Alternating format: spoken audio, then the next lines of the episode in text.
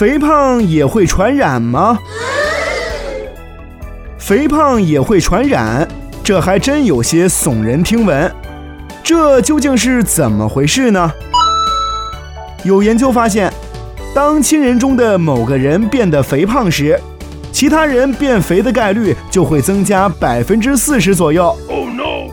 而更让人吃惊的是，当一个人的朋友变得肥胖时，这个人发生肥胖的几率会增加百分之五十七。不要啊！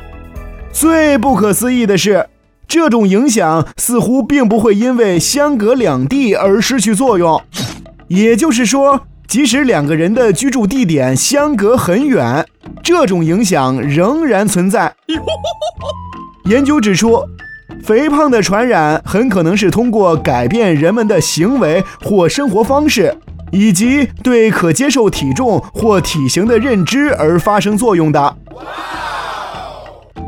例如，当一个人见到久违的好友有些胖时，他可能会因此认为稍微胖点儿也没什么，或者是由于对方很能吃，自己也会不自觉地跟着吃的更多。之后，这个人即使很长时间不见这位朋友。但自己已经改变的生活方式和观念，依然会让自己开始变胖哦。所以，朋友们，从这个角度来讲的话，那就赶快劝身边肥胖的朋友开始减肥吧，小心他们的肥胖会传染给你哦。